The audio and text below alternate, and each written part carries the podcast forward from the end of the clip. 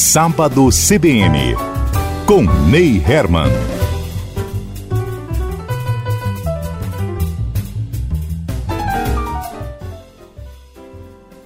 Nós vamos começar o programa de sábado falando de um assunto que é extremamente importante para a sociedade brasileira, que é a reforma tributária aprovada recentemente no Congresso, o impacto dela no cotidiano do povo brasileiro e principalmente no mundo corporativo.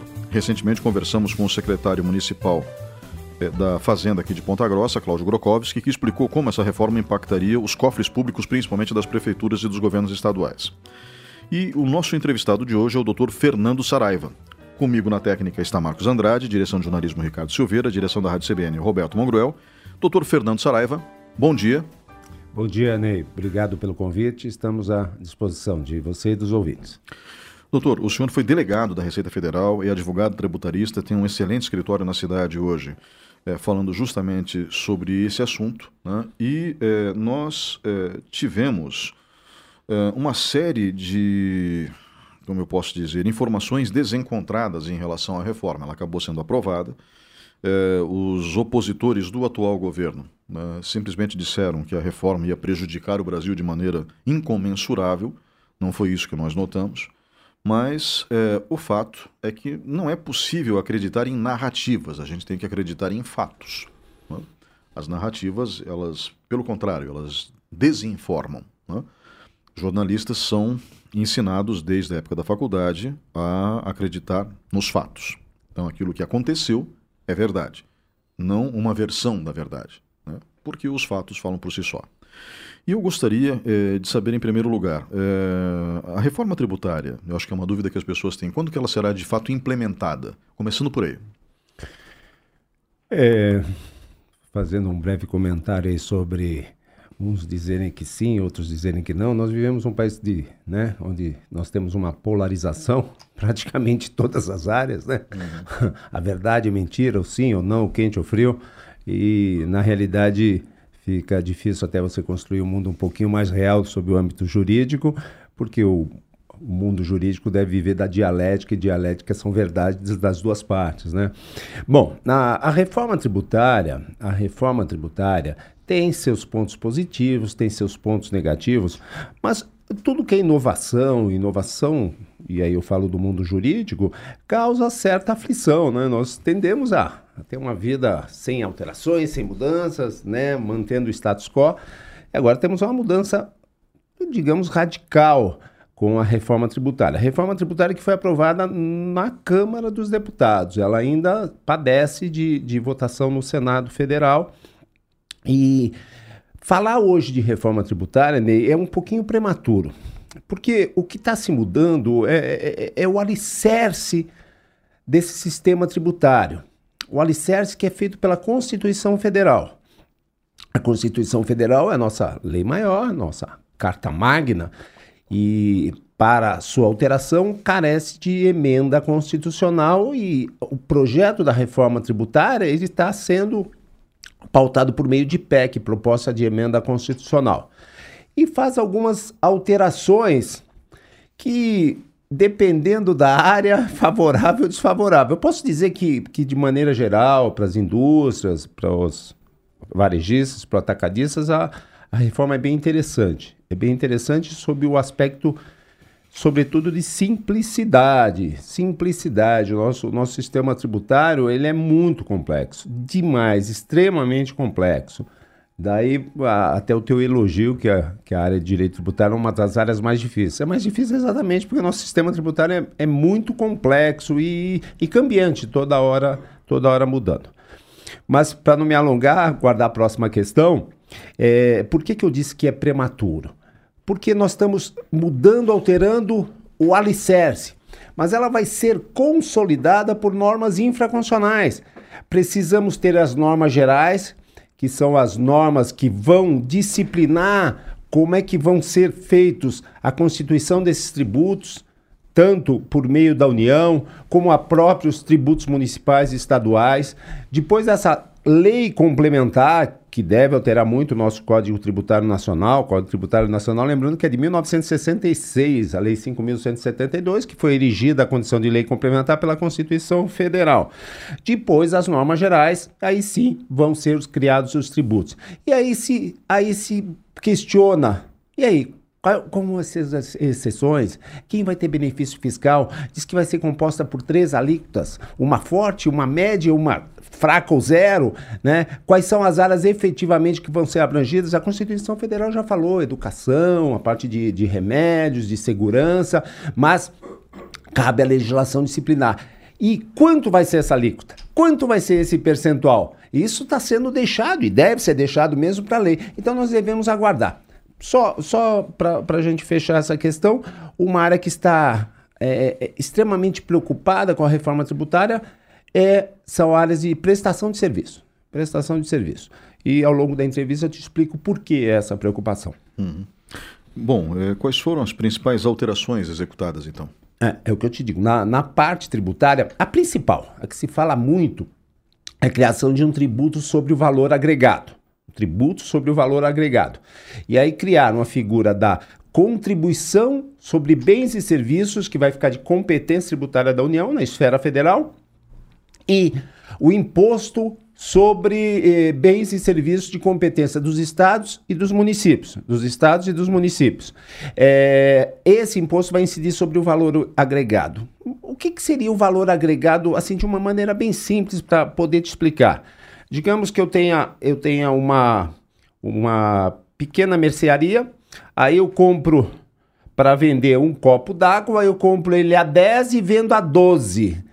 Esses dois reais acrescidos é que é o valor agregado. Aí digamos que eu seja um atacadista. De 12, eu passo passo, passo de 12 para uma, um distribuidor. Um atacadista para um distribuidor. Aí esse distribuidor na saída vai vender a 20. Então o valor agregado vai ser 12, 20, 20 menos 12, 8. E assim por diante. O valor agregado é o que se acresce em cada etapa da produção. Então, o, o, tributo, a ideia é se criar esse tributo sobre esses valores agregados. É, é um tributo que hoje ele é praticado praticamente nos, na maior parte dos países desenvolvidos ele, ele é mais simples de calcular, há uma facilidade.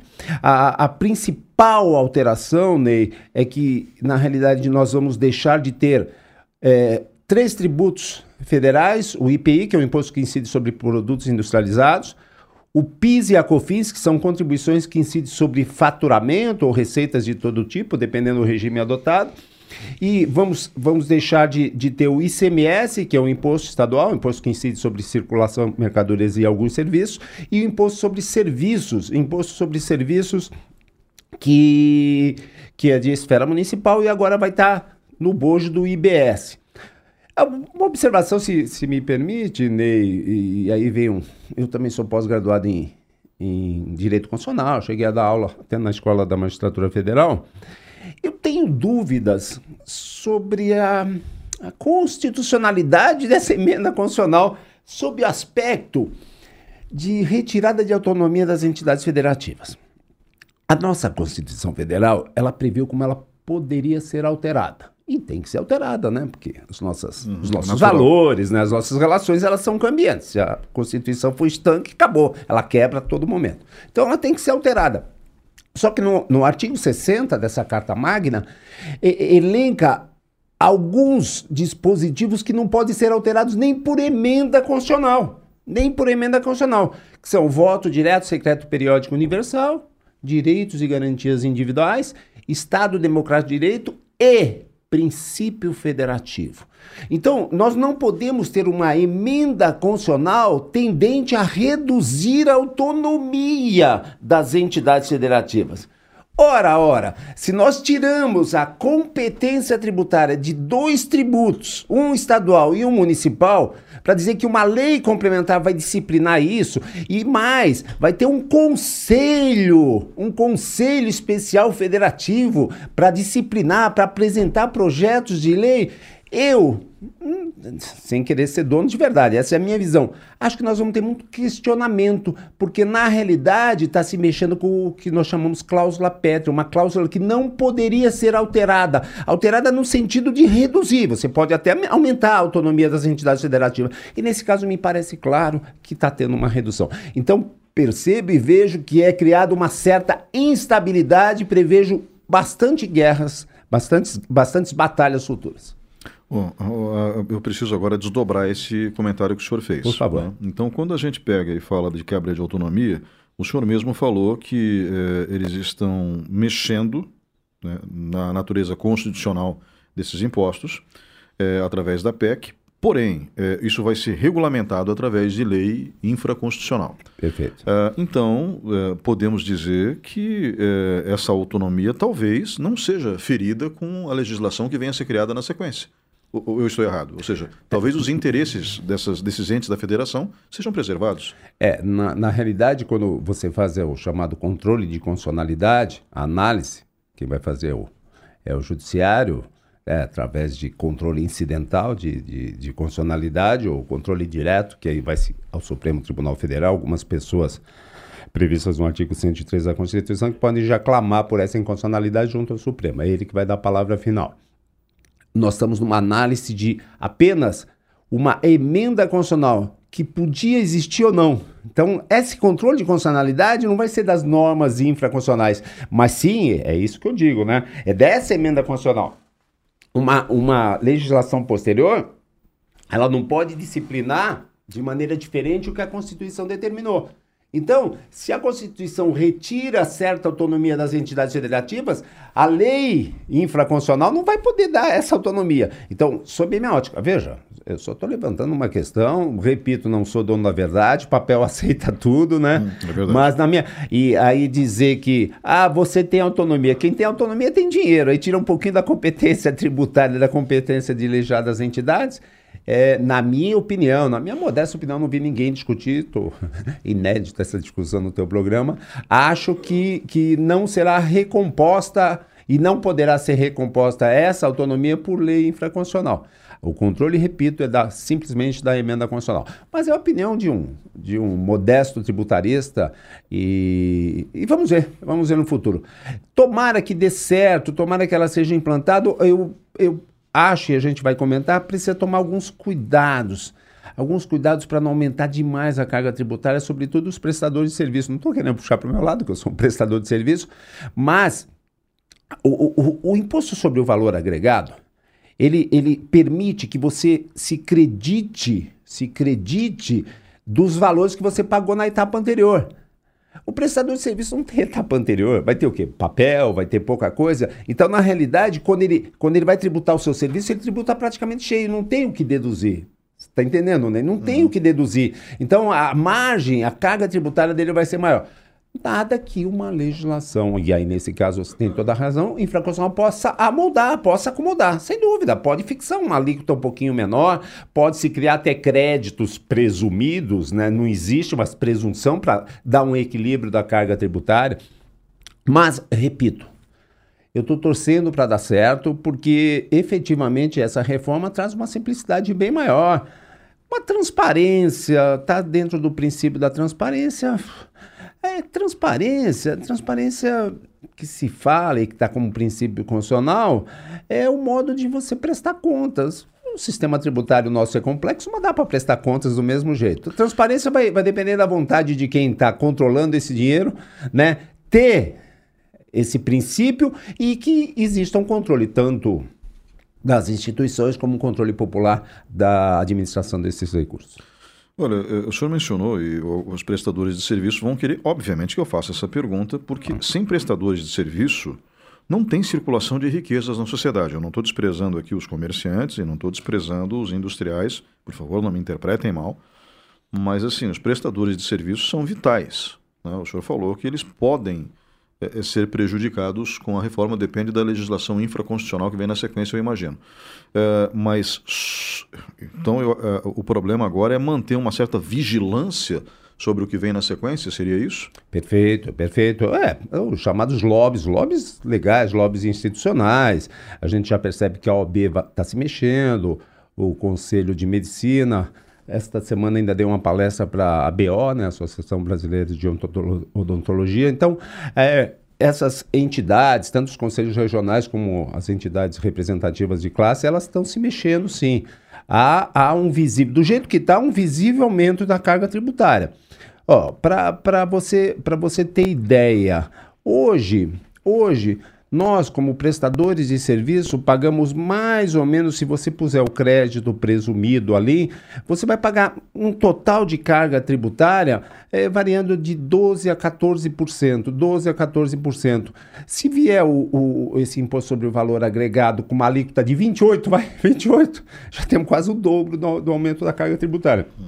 E o prestador de serviço, como você bem, bem ressaltou, hoje é o grande empregador. É o grande empregador do país. Tem hoje a maior, a maior, maior cota de empregos formais vem das prestadoras de serviço. Eu confio, realmente o Senado está mexendo bastante com isso, eu confio bastante que, que isso vai ser acertado. Isso vai ser acertado. Eu, eu, eu continuo. Ah, e, e uma coisa também importante, eh, que, que vem nessa mudança é, o, o, imposto sobre doações e heranças ele vai poder ser progressivo. Então, quanto maior for a doação, maior for a herança, esse imposto que hoje é estadual, ele vai ter uma alíquota maior. É que nem imposto de renda, né? Você, você até uma cota paga determinada alíquota, determinado percentual, depois ganha um pouquinho mais outro percentual. O imposto sobre doação e causa-mortes vai ter essa mudança. É a chamada instituição constitucional da progressividade desses impostos. Eu vejo que, que, que nós vamos ter majoração expressiva nesse imposto. Isso é importante também falar, né?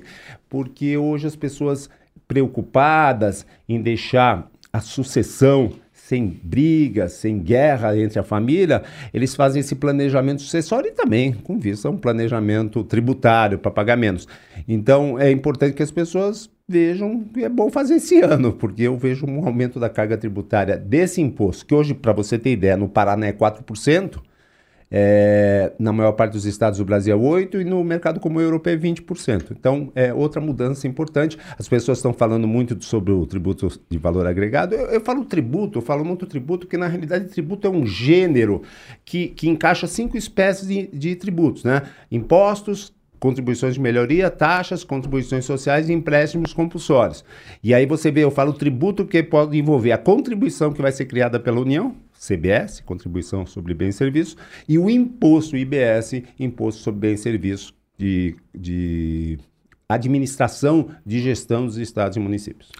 É, quando eu falo que as pessoas constroem narrativas, é, essa história do, do, do, imposto sobre herança realmente tem preocupado muita gente, porque às vezes não há condições de se pagar esse imposto. Né? É uma questão meio óbvia. O sujeito herdou uma casa do pai e da mãe. Né? Ele não vai ter condições de pagar 20% do valor do imóvel. É impossível. Não, há como fazer isso. É, vai acabar queimando o patrimônio por um preço qualquer para fazer fácil o imposto. Tá Exatamente. Certo. Então, isso é impossível. Então, só que, ao mesmo tempo, integrantes da direita é, soltaram notícias de que esse imposto ultrapassaria 50% no Brasil. Não, é? não, não, sério, isso aconteceu, foi ventilado isso. 50, aliás, os números eram quebrados de, propositalmente para tentar convencer a opinião pública de que isso estava acontecendo e que o Brasil finalmente estava se tornando um país comunista. Eu já expliquei para as pessoas que o mais perto que o Brasil chegou do comunismo foi na Copa de 82, quando a gente jogou contra a União Soviética. A gente ganhou de 2 a 1. Um. Então não existe a possibilidade do Brasil ser comunista. Mas de qualquer maneira, é, doutor, então para que essas pessoas fiquem tranquilas com base nas informações falsas que foram divulgadas, é, esse imposto jamais chegaria nesse grau absurdo. Não, Até não, porque o Congresso Nacional não deixaria. Ah, não, certamente não. Eu tenho certeza. Ele pode beirar 20%, vai, que nem mercado comum europeu. Mesmo assim, eu acho difícil, né? É, é difícil, difícil, você sair de 4 para 20, né? é uma, é uma crise, é, é, uma revolução, né? Uhum. Eu acho que ele deve se amudar ali. Vai, você pode prever um aumento de 8 a 12%, esse é o máximo. Eu, só, só por curiosidade, só uhum. por curiosidade, é, esse imposto já chegou a ser 90%. Credo. É, é um absurdo. Mas é história e é interessante foi no Japão pós-guerra.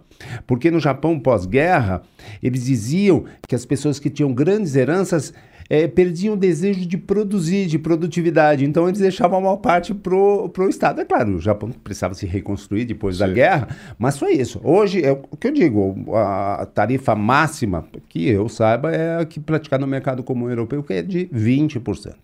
É, mas acho que no Brasil não pode chegar a isso. Né? Não, não, a gente nem não a tem 20, condições. Nem a 20, eu também acho. Só acho que vai ter majoração, evidente. Mas nada. Oh, para te falar a verdade, é ter um imposto justo, né? Porque você está tributando quem tem patrimônio, quem tem renda mesmo, né? É, excetuando esses casos, como você falou, que às vezes a pessoa ela ganha um patrimônio, ela ganha uma casa de 5 milhões.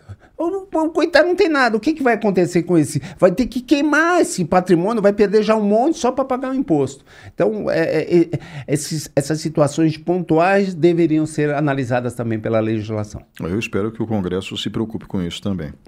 Uh, se bem, doutor, que o senhor falou dos prestadores de serviço, alguns prestadores de serviço já pagam uma enormidade é, corretores de imóveis autônomos pagam 27,5%. Né? É, sinceramente, isso é um absurdo. Né? Não há razão para cobrar isso de um corretor de imóveis que está ganhando uma comissão de venda. Ah, mas a comissão pode ser milionária. Olha, é uma profissão muito arriscada. Recentemente, há pouco mais de dois anos, um corretor de imóveis, se eu não me engano, no estado de Goiás, foi assassinado e carbonizado pela pessoa que ele atendeu. Né? Então, é, corretores de imóveis, por exemplo, correm riscos elevados. É, não existe a possibilidade, na sequência dos eventos, desses profissionais, dos prestadores de serviço, terem seus impostos equalizados de uma maneira que seja racional? É, Ney, você sabe que quando você fala de, de de o Congresso, tomara que o Congresso acerte, ele vive de lobbies, né? Quem faz a maior pressão ganha. E por isso que eu acho que prestadores de serviço em geral, não só os corredores, todos nós, advogados, médicos, dentistas, devemos nos preocupar com isso e fazer pressão para ter um realmente um, uma alíquota, um percentual no mínimo decente, vamos falar o nome certo, decente. O que que existe hoje, e, eu alerto para que as pessoas tenham cuidado com isso. Existe a chamada pejotização. O que é pejotização? Então, o, vamos lá, um médico tem sua clínica e, e não quer sair do simples, porque o simples tem é um regime que tem alíquotas bem mais favoráveis, uma carga tributária menor. Aí o que, que ele faz? Ele vai começar a ganhar para sair do limite do simples, aí ele cria outra PJ, outra pessoa jurídica. Né? Aí põe o nome da tia, põe o nome da avó. Aí começa a crescer põe o nome do, do empregado. Ou seja, ele começa a criar um círculo de, né, digamos, não apropriado, porque a família, as pessoas estão percebendo que ele está usando laranjas, para falar a verdade. Estou dizendo que estão sendo quase obrigados a fazer isso, ó, e eu vislumbro também isso. Se a carga tributária da, da prestador de serviço ficar nesse, nesse, nesse porte, não tiver nenhuma nenhuma mitigação sobre isso, nós vamos ter a pejotização. E aí corre o risco, porque isso aí a Receita Federal não entende. Quando você usa é, estruturas formais apenas para reduzir a carga tributária, não tem nenhum escopo, não tem nenhum fim negocial, a Receita ela desconsidera isso de maneira correta, de maneira correta, ela desconsidera. Então nós vamos ter autuações, nós vamos ter tributações grandes. E eu repito, eu tenho muita esperança que com a legislação é, é, superveniente à Constituição Federal, essas situações sejam consideradas e atenuadas. Uhum. Bom, uh, levando em consideração aqui o que o doutor Saraiva falou, quem, eh, porventura, está preocupado com a herança que vai deixar para os filhos, inclusive a casa, pode, por exemplo, colocar a casa no nome dos filhos, já, né, e é, ficar com usufruto dessa residência para si. Né? Então é uma saída, né, doutor? Por sim, exemplo. sim. Hoje também existe a possibilidade de você criar uma empresa. O pessoal chama erroneamente de holding, não tem nada a ver com holding, mas chamam de holding. Você põe ali na empresa, divide as cotas com os filhos. Há essa possibilidade de fazer. Aí depende do patrimônio. O, o, o, meu velho pai, permita uma homenagem ao meu saudoso pai, que não sabia nada de direito, muito menos de tributário, em 82 fez isso. Passou para não ter problema entre Fernando e Ana Maria, minha irmã, passou todos os bens e eles como usufrutuários. E aí depois eu falei, puxa, eu estudei tanto tempo, meu pai já fez isso há tantos anos atrás. É interessante, né? Sabedoria. É, sabedoria, exatamente. Uh, vamos uh, falar um pouquinho sobre a questão do mundo corporativo que faz parte da temática hoje, doutor. Uh, eu acho que é importante a gente saber o seguinte, como que a reforma vai afetar o cotidiano das empresas? Né? A gente falou de prestadores de serviço, que são as pessoas que mais contratam no Brasil hoje. Né? Mas assim, é, e as empresas, elas vão ter que tipo de impacto? Né? É, eu... eu... quero só fazer uma pergunta embutida nessa. É, a gente sempre teve um problema no Brasil grave com o efeito cascata. Né? Ou seja, o imposto gerando cada vez um, um valor maior para o consumidor. Né? Porque quem paga tributo nesse Brasil é o, é o consumidor. Né? O tributo está na planilha de custos. A menos que o sujeito seja idiota, ele não é. Né? Então, o imposto está na planilha de custos. Então, dentro dessa situação, né, a, a, gente precisa verificar. A reforma consegue diminuir o efeito cascata? Então, são duas perguntas em uma, senhor. Ah, puder... sem dúvida. Né? Sem dúvida, consegue. Posso te dizer que consegue.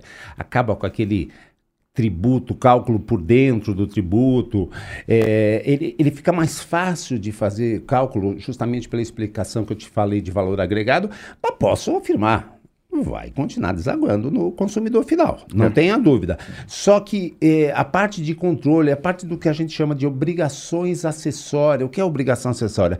Toda obrigação que você tem para o fisco, para a fazenda, que não seja levar dinheiro. Então, emissão de nota fiscal, escrituração digital, tudo isso, obrigações acessórias, vão simplificar, simplificar muito. Hoje, hoje a empresa gasta muito com, com preenchimento de obrigações acessórias, contratação de contadores, contratação de tributaristas, né? Para você, você indicar, porque muitas vezes a empresa está pagando um tributo mais do que devia, porque a legislação esconde. Nossa, hoje tem créditos, créditos embutidos de PIS, de COFINS, crédito ICMS, subvenções para tirar da base de cálculo, imposto. Olha, meu amigo, a complexidade. Acredito que sim. Só vou fazer um parênteses, eh, Ney. E aí a minha visão de antigo funcionário da Receita.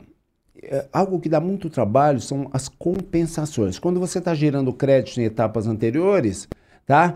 Você pode sobrar dinheiro, você pode ter que pedir ressarcimento ou restituição.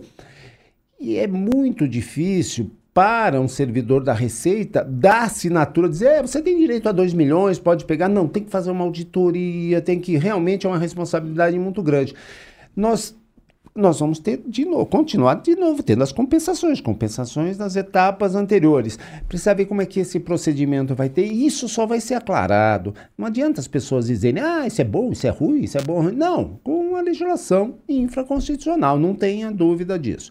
A minha visão para o mundo corporativo, eu posso afirmar, isso eu posso afirmar, melhorou muito.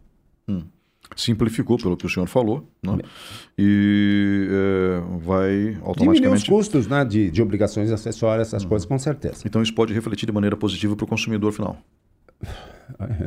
se, se passar por preço, tudo bem. É, né? que, é, que é a ideia, né? Se passar é por preço, tudo bem. É, doutor, é, eu falo, tenho escutado muito é, sobre restituição de impostos por meio de dedutibilidade das subvenções. O, o que, é isso, por favor? Legal, né? É, boa pergunta, é uma, uma questão bem atual, tá?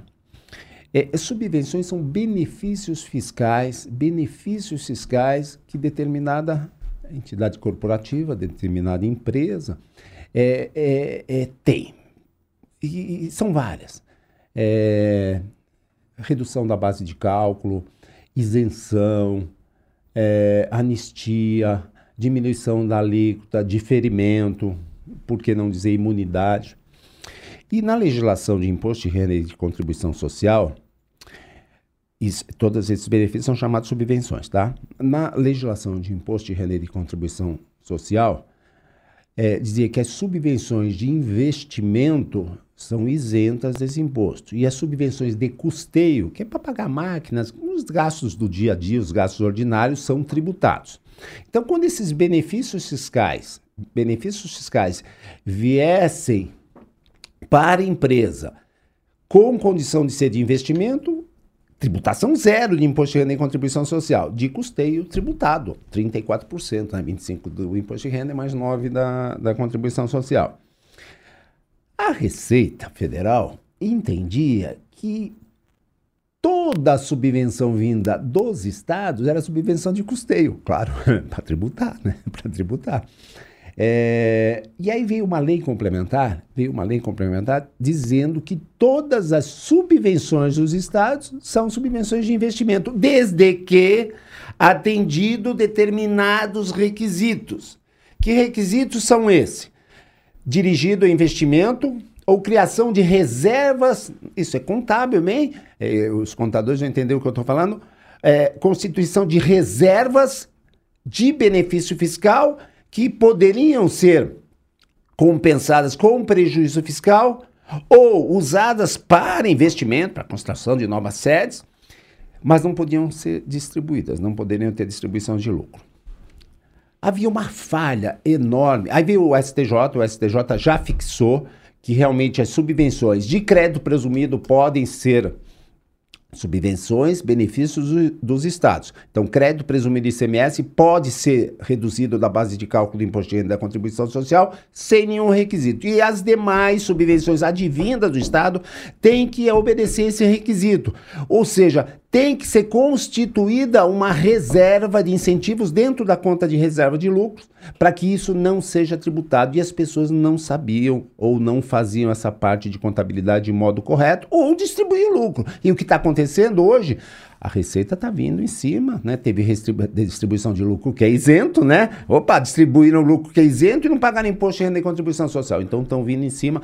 Então é fundamental que a empresa, principalmente a empresa que teve lucro nos últimos cinco anos, procure um tributarista, procure um contador, mas um contador bem informado, para que seja feita toda uma retificação em sua escritura para fazer a demonstração que isso não foi distribuído, que foi constituída uma reserva de uma reserva de incentivo Isso há uma complexidade contábil, mas um bom contador, um bom tributarista vai saber indicar. Importantíssimo, hoje é o assunto mais discutido. Para você ter ideia, nós fizemos lá no escritório de um não foi um grande frigorífico, um pequeno frigorífico. Uh, fizemos, acertamos a retificação dele dos últimos cinco anos, ele teve 3 milhões, 3 milhões de ressarcimento, de restituição.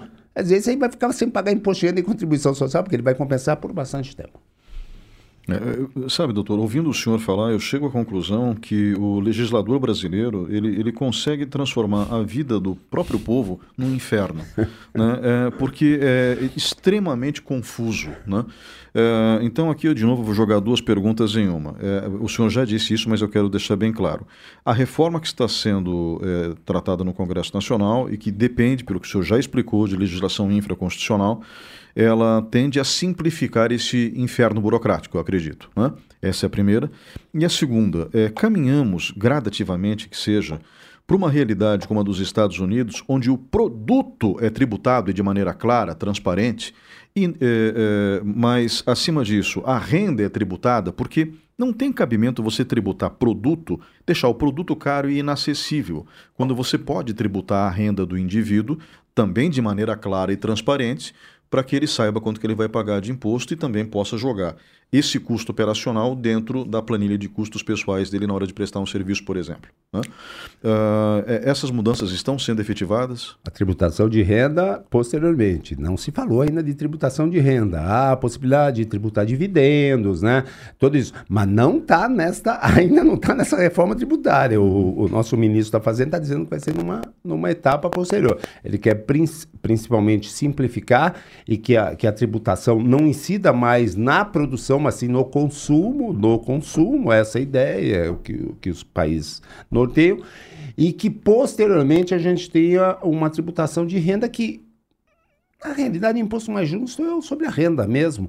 É, avalia efetivamente a capacidade contributiva, você pode fixar ali em alíquotas progressivas, é, essa é a ideia.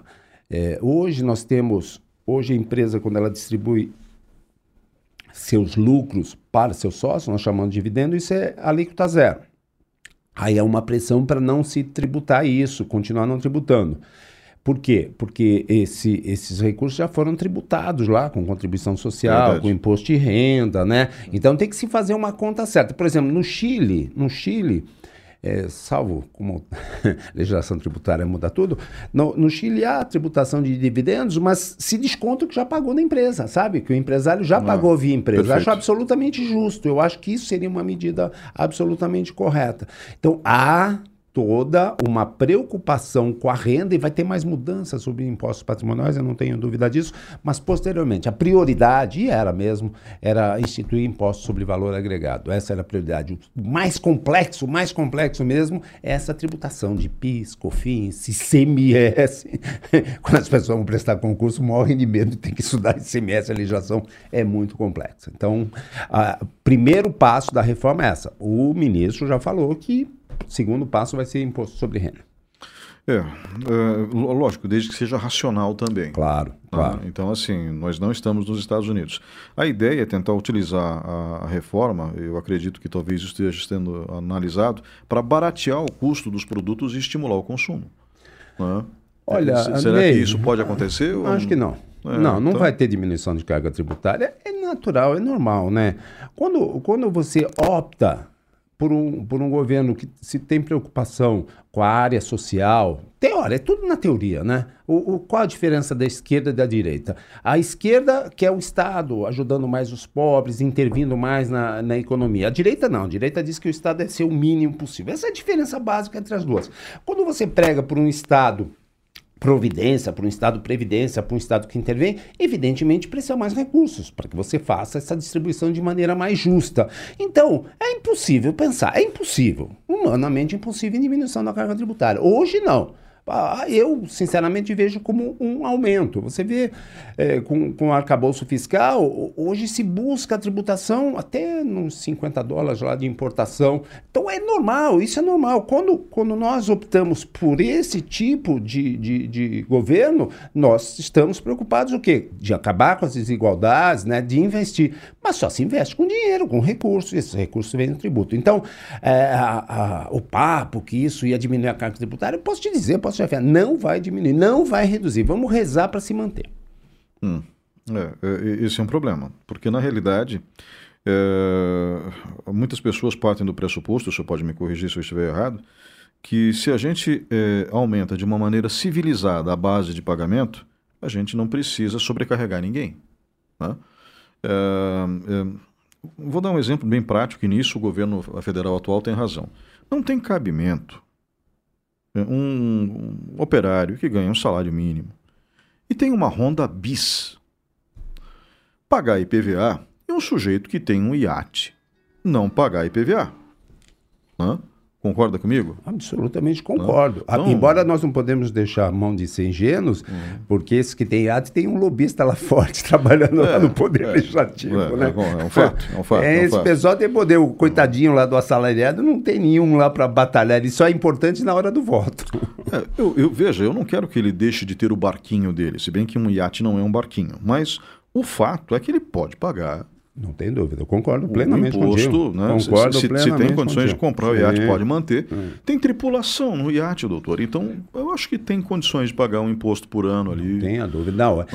a, a tua análise, né? e a gente não pode, não pode abrir mão dessa análise, é, a tributação no Brasil ela é injusta, não tenha dúvida disso. Ela sobrecarrega muito mais o que menos tem condições de pagar. Ela é o que se chama de regressiva. Ela é regressiva, ela devia ser progressiva. Ou seja, à medida que a pessoa tem mais condições de pagar tributo, deveria pagar mais. A nossa é regressiva, indiscutivelmente. Uhum. Bom, uh, doutor, eu precisava fazer essa pergunta em relação a aquilo que eu mencionei antes, de tentar reduzir a carga tributária, se havia isso no horizonte, o senhor acaba de falar que é pouco provável. Eh, eu não vejo os funcionários públicos com maus olhos, pelo contrário. Né? Acho que eles são vitais para o tecido social. Mas eu acho que a nossa classe política, a nossa máquina pública, ela custa muito caro para o povo brasileiro. Né? Uh, não seria possível uh, também um processo de racionalização dessa máquina pública né, e do, do próprio custo político para tentar baratear os impostos? Excelente pergunta, excelente pergunta.